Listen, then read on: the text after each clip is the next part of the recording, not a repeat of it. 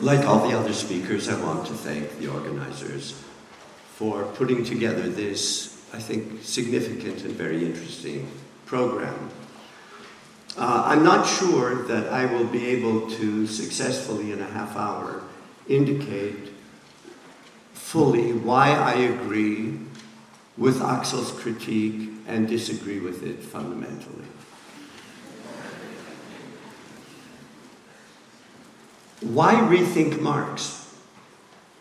After all, the collapse of the Soviet Union and of European communism, as well as the transformation of China, have been taken by many as marking the final end of socialism and of Marx's theoretical relevance, the final act, as it were, of a decades long demise. This demise has also been expressed by the emergence of other kinds of critical theoretical approaches, such as post structuralism or deconstruction, that seem to offer the possibility of criticizing, for example, processes of rationalization and bureaucratization in both East and West without affirming the kinds of grand programs of human emancipation that all too frequently have had negative even disastrous consequences.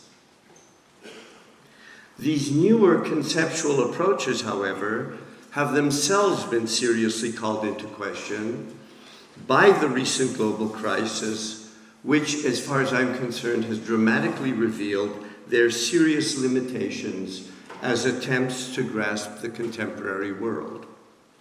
The continued eruption of serious economic, of severe economic crises as a feature of capitalist modernity, as well as the existence of mass poverty and structural exploitation on a global scale, suggest that reports of Marx's death have been greatly exaggerated.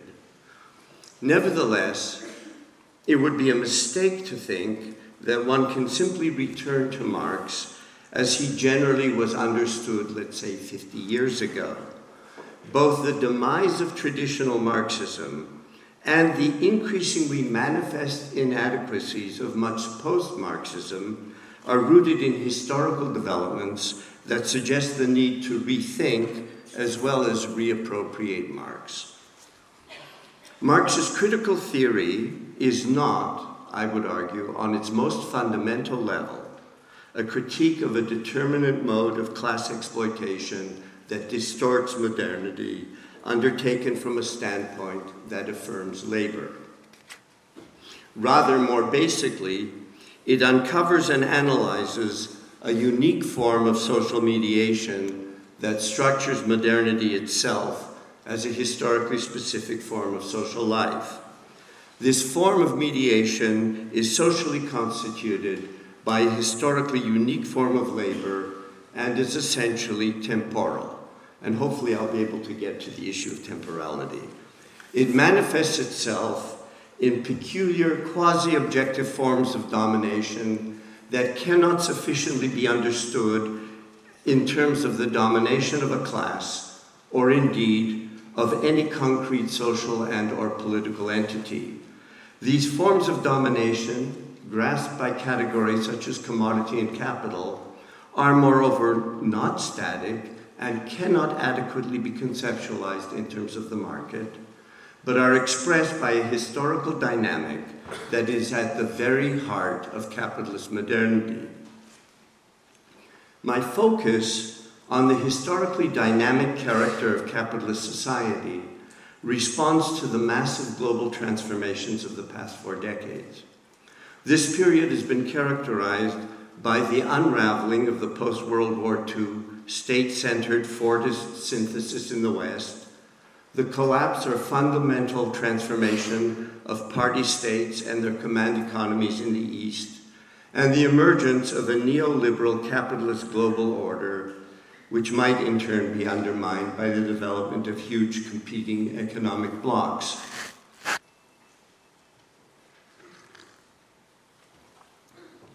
These developments, in turn, can be understood with reference to the overarching trajectory of state centric capitalism in the 20th century, from its beginnings in World War I and the Russian Revolution, through its high point in the decades following World War II, and its decline after the early 1970s. What's significant about this trajectory is its global character. It encompasses Western capitalist countries and the Soviet Union, as well as colonized lands and decolonized countries. Although differences in historical development occurred, of course, they appear, I would argue, more as different inflections of a common pattern than as fundamentally different developments. Contingency only has a certain play here. For example, the welfare state was expanded in all Western industrial countries in the 25 years after the end of World War II, and then limited or partially dismantled everywhere in the early, starting in the early 1970s. These developments, paralleled by the post-war success and subsequent rapid decline of the Soviet Union, occurred regardless of whether conservative or social democratic parties were in power. Such general developments cannot be explained in terms of contingent local political decisions. They imply the existence of a historical dynamic in both the East and the West that is not fully subject to political control and that expresses general systemic constraints on political, social, and economic decisions. Such historical transformations cannot adequately be grasped by theories of politics or of identity, and they exceed the horizon of a social critique focused on distribution. They suggest the importance of a renewed encounter with Marx's critique of political economy, not his political economy, for the problematic of historical dynamic and global structural change is, I would argue, at the very heart of the critique. Nevertheless, the history of the last century also suggests that an adequate critical theory must differ fundamentally from traditional Marxist critiques of capitalism. I'm using the term traditional Marxism to refer to a general interpretive framework in which capitalism is analyzed essentially in terms of class relations rooted in private property relations and mediated by the market. Social domination is understood primarily in terms of class domination and exploitation. Within this general framework, capitalism is characterized by a growing structural contradiction between private property and the market, understood as society's basic social relations, and the forces of production, interpreted in terms of labor. Within this framework, labor provides the standpoint of the critique of capitalism. Within the basic framework of what I'm calling traditional Marxism, there have been a very broad range of quite different theoretical, methodological, and political approaches which have generated powerful economic, political, social, historical, and cultural analyses. Nevertheless, the limitations of the overarching framework itself have become increasingly evident in light of 20th century historical developments. These developments include the non emancipatory character of actually existing socialism, the historical trajectory of its rise and decline, the fact that it parallels that of state interventionist capitalism, suggesting that they were similarly located historically, the growing importance of scientific knowledge and advanced technology in production, which seem to call into question the labor theory of value. I'll come back to that. Growing criticisms of technological progress and growth, which oppose the productivism of much traditional Marxism, and the increased importance of non class based social identities. Together, they suggest that the traditional framework no longer can serve as an adequate point of departure for an emancipatory critical theory.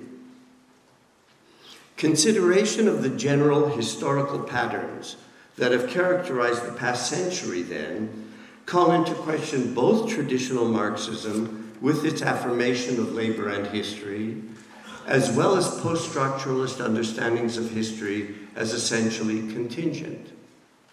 Nevertheless, such consideration doesn't necessarily negate the critical insight informing attempts to deal with history contingently, namely, that history, understood as the unfolding of an immanent necessity, delineates a form of unfreedom. That form of unfreedom is the object of Marx's critique of political economy, which seeks to grasp the imperatives and constraints that underlie the historical dynamics and structural changes of the modern world. This critique, I argue, is not undertaken from the standpoint of history and of labor, as in traditional Marxism. On the contrary, the historical dynamic of capitalism the totality, the seemingly ontological centrality of labor are the objects of Marx's critique. It should be evident that the critical thrust of Marx's analysis, according to this reading, is, in some, is similar in some respects to post-structuralist approaches inasmuch as it entails a critique of totality and of a dialectical logic of history. However, whereas Marx grasps those categories critically as expressions of the reality of capitalist society that hopefully point beyond itself, post structuralist approaches deny their existence by insisting on the ontological primacy of contingency. Seeking to expand the realm of freedom, such approaches end up denying or obscuring the dynamic form of domination grasped by the category of capital. Consequently, and ironically, these approaches are disempowering.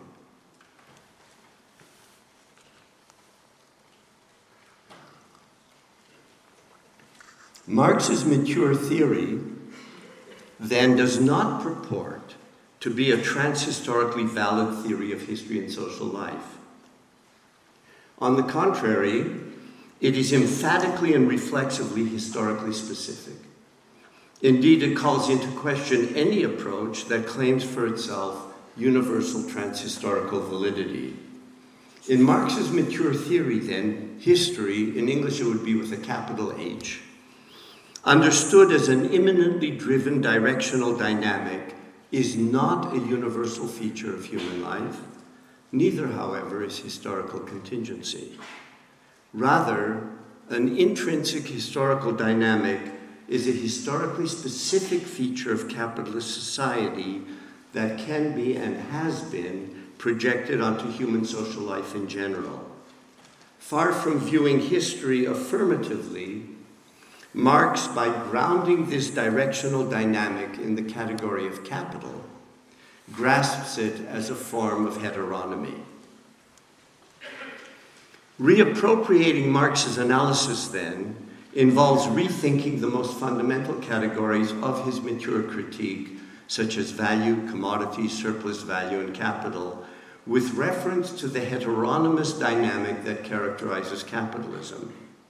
Within the traditional framework, Marx's category of value has been regarded as an attempt to show that direct human labor is the sole source of, source of, hum, of social wealth which in capitalism is mediated by the market.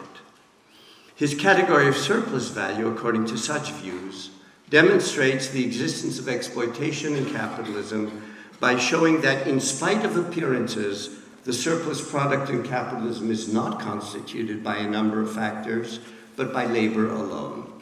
This surplus is appropriated by the capitalist class. Surplus value within the traditional framework is a category of class based exploitation. This interpretation is based on a transhistorical understanding of labor as an activity mediating humans and nature that transforms matter in a goal directed manner and is a condition of social life. Labor, so understood, is posited as the source of wealth in all societies and is that which constitutes what is universal and truly social. Emancipation, then, is realized in a social form where transhistorical labor has openly emerged as the regulating principle of society, this notion, of course, is bound to that of socialist revolution as the self realization of the proletariat. A close reading of Marx's mature critique of political economy, however, calls into question the transhistorical presuppositions of the traditional interpretation. In the Grundrisse, Marx indicates that his fundamental categories should not be understood in narrow economic terms, but as forms of social being that are at once objective and subjective. Moreover, and this is crucial, those categories are not transhistorical, but historically specific to modern or capitalist society. Even categories such as money and labor that appear transhistorical because of their abstract and general character are valid in their abstract generality only for capitalist society, according to Marx. This includes the category of value. In the Grundrisse, Marx explicitly distinguishes value as a form of wealth historically specific to capitalism that is constituted only by human labor time expenditure from material wealth, which is measured by the output of goods and is a function of a variety of natural and social factors, including knowledge. Value underlies a system of production, capitalism, that generates the historical possibility that value itself could be abolished and that production could be organized on a new basis, one not dependent on the expenditure of direct human labor time in production. At the same time, however, value remains the necessary condition of capitalism. This contradiction between the potential generated by the system based on value and its actuality indicates that for Marx, the abolition of capitalism entails the abolition of value and value creating labor, far from signifying the self realization of the proletariat, the abolition of capitalism would entail the abolition of the proletariat. Volume one of Capital is the rigorous elaboration of this analysis. In Capital, the core social form, the commodity, is both the objectification of labor as we commonly understand it, mediating humans and nature, and the objectification of labor acting in a historically unique manner as a socially mediating activity. That is, if I can have recourse to another theorist, the commodity form is the historically specific simultaneity of labor and interaction. This social form is the most basic determination of a historically new form of social relations that have a peculiar, quasi objective character and are dualistic. They're characterized by the opposition of an abstract general homogeneous dimension and a concrete particular dimension, both of which appear to be natural. This duality of the commodity form is unstable. It generates a dialectical interaction of value and use value that gives rise to a very complex and I would say nonlinear historical dynamic that marks capitalist modernity. On the one hand, this dynamic is characterized by ongoing transformations of production and more generally of social life. On the other hand, this historical dynamic entails the ongoing reconstitution of its own fundamental condition as an unchanging feature of social life, namely that value is reconstituted and hence that social mediation ultimately remains effected by labor, and that living labor remains integral to the process of production regardless of the level of productivity. Far from being linear, the historical dynamic of capitalism ceaselessly generates what is new while regenerating what is the same. It both generates the possibility of another organization of labor and of social life, and yet hinders that possibility from being realized. This historical dynamic is rooted in a fundamentally temporal form of domination. Marx's analysis of socially, of socially necessary labor time is constitutive of, as constitutive of value, delineates a socially general abstract norm to which production must conform. It is the first determination of the historically specific abstract form of social domination intrinsic to capitalism. It is the domination of people by time, by a historically specific form of temporality, abstract Newtonian time, which is constituted historically with the commodity form.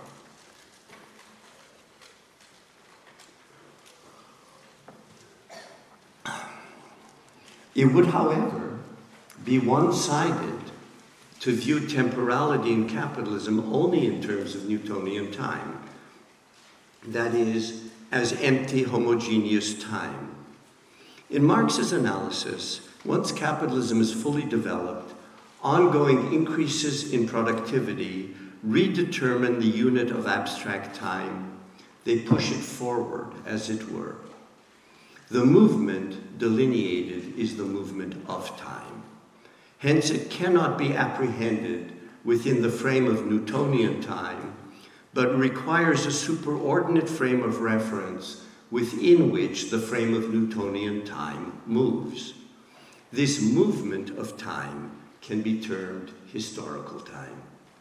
The redetermination of the abstract constant time unit redetermines the compulsion associated with that unit. In this way, the movement of time acquires a necessary dimension. Abstract time and historical time then are dialectically interrelated. Both are constituted historically with the commodity and capital forms as structures of domination.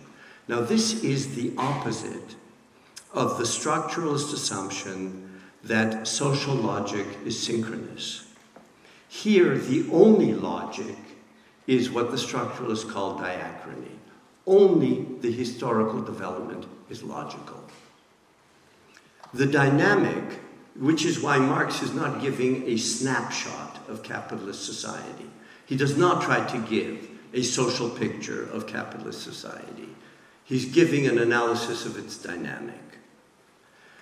The dynamic generated by the dialectic of these temporalities is grasped by the category of capital, which Marx initially introduces as self valorizing value. Capital for Marx, then, is a category of movement. It is value in motion. It has no fixed form, no fixed material embodiment, but appears in different moments of its spiraling path in the form of money and commodities, which is why he splits them off earlier in Volume 1. It's significant that as Marx unfolds this category, its relationship to the immediate producers changes, with what Marx calls the real subsumption of labor and the increasing importance of science and technology in production, capital becomes less and less the mystified form of powers that actually are those of the workers. Rather, the socially productive powers appropriated by capital increasingly become socially general productive powers that no longer can be understood as those of the immediate producers. The condition for the emergence historically of this general knowledge and power is that they are constituted historically in alienated form. This accumulation of socially general knowledge renders value, and hence proletarian labor, increasingly anachronistic. At the same time, the dialectic of value and use value reconstitutes value and the necessity of such labor. As an aside, it should be noted that by grounding the contradictory character of the social formation in the dualistic forms expressed by the categories of commodity and capital, Marx implies that structurally based social contradiction is specific to capitalism. The notion that reality, or social relations in general are essentially contradictory and dialectical appears in light of this analysis to be one that can only be assumed metaphysically, not explained. One, expl- one implication of this analysis is that capital does not exist as a unitary totality, and that Marx's notion of the dialectical contradiction of forces and relations of production is intrinsic to capital, not between capital and something else. It's a function of its two dimensions.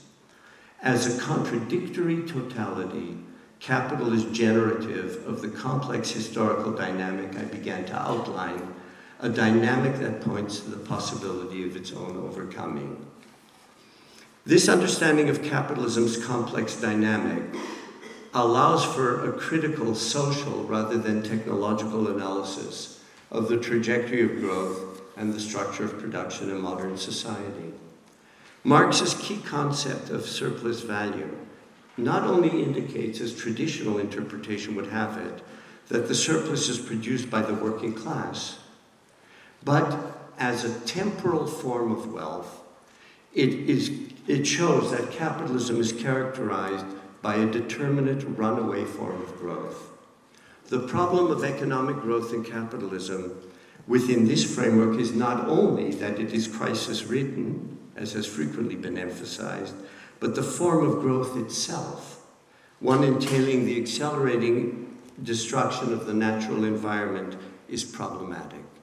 The trajectory of growth would be different, according to this approach, if the ultimate goal of production were increased quantities of material wealth rather than surplus value. This approach also provides the basis for a critical analysis of the structure of social labor and the nature of production in capitalism.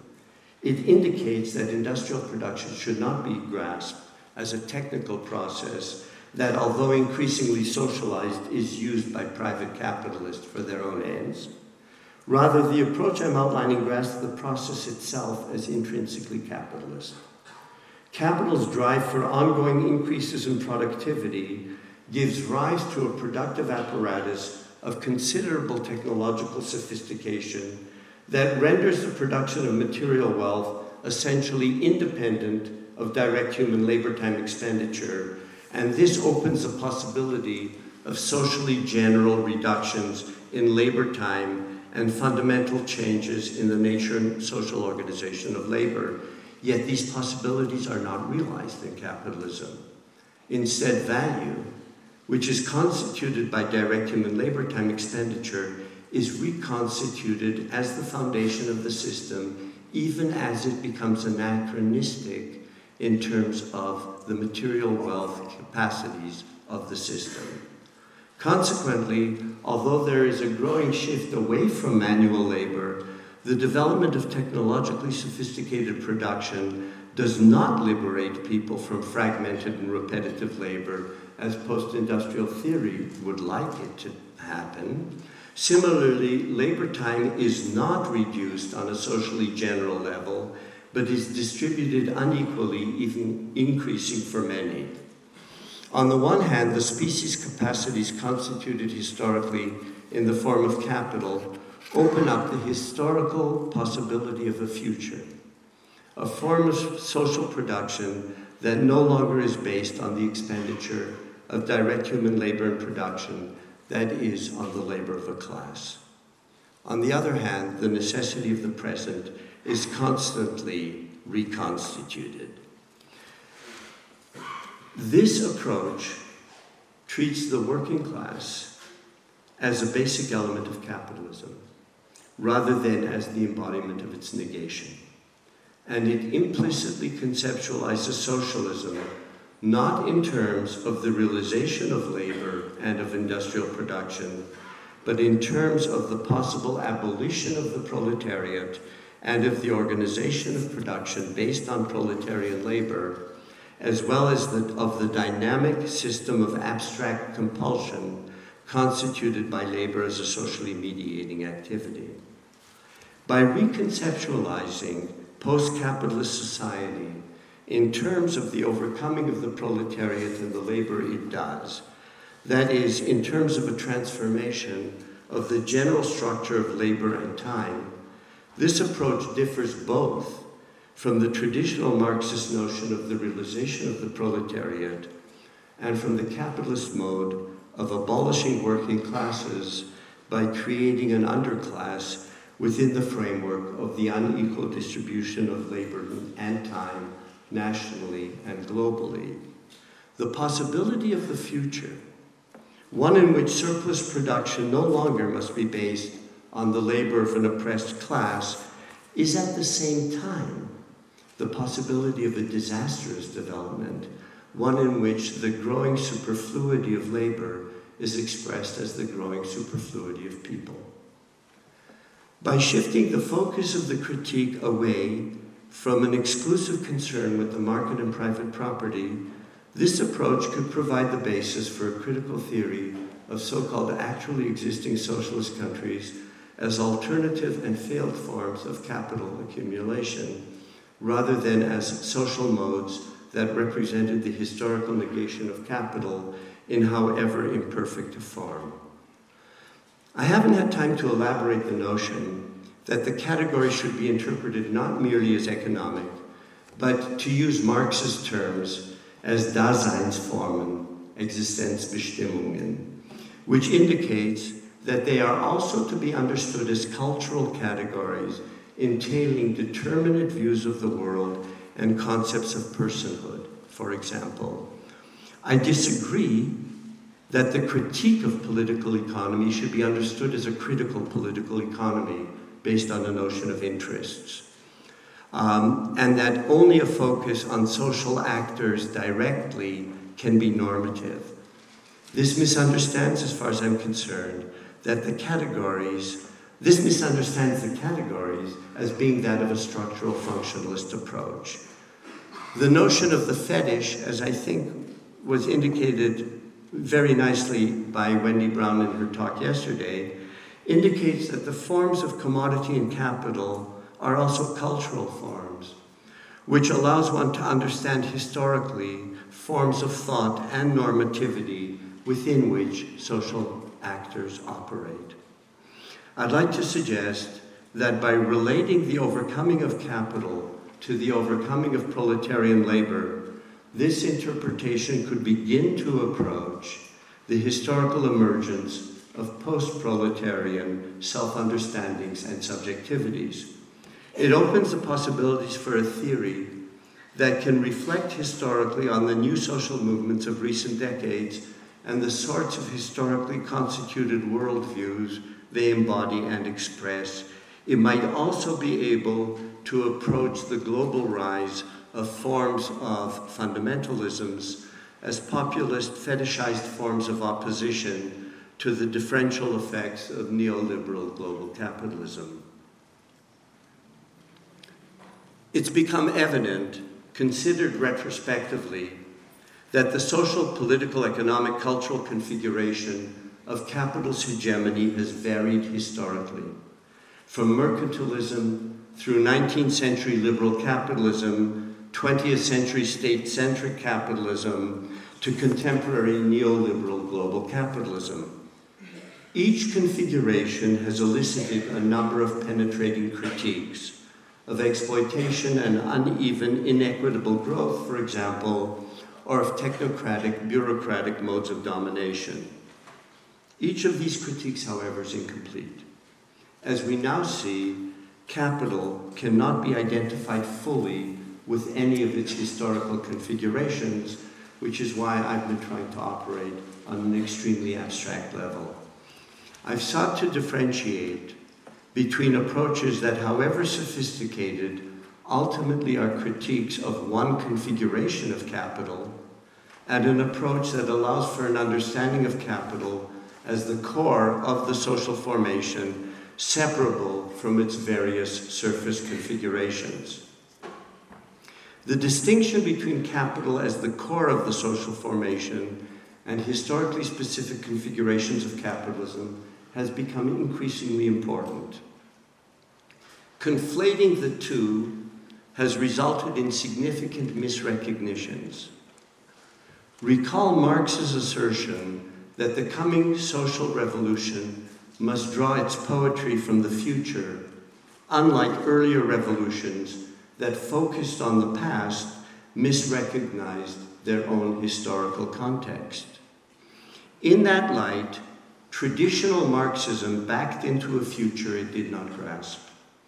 Rather than pointing to the overcoming of capital, it entailed a misrecognition that focusing on private ownership and the market conflated capital and its 19th century configuration. Consequently, it implicitly affirmed the new state centric configuration that emerged out of the crisis of liberal capitalism. The unintended affirmation of a new configuration of capitalism can be seen more recently, I think, in the anti Hegelian turn to Nietzsche characteristic of much post structuralist thought beginning in the early 1970s. Such thought, arguably, has also backed into a future it did not adequately grasp. In rejecting the sort of state centric order traditional Marxism implicitly affirmed, it did so in a manner that was not capable of critically grasping the neoliberal global order that has superseded state centric capitalism, East and West. The historical transformations of the past century, then, have not only revealed the weaknesses of much traditional Marxism, as well as various forms of post Marxism, but also suggest the central significance of a critique of capitalism for an adequate critical theory today. By attempting to rethink Marx's conception of capital as the essential core of the social formation, I sought to contribute to the reconstitution of a robust critique of capitalism today that freed from the conceptual shackles of approaches that identify capitalism with one of its historical configurations could potentially be adequate to our social universe. Thank you.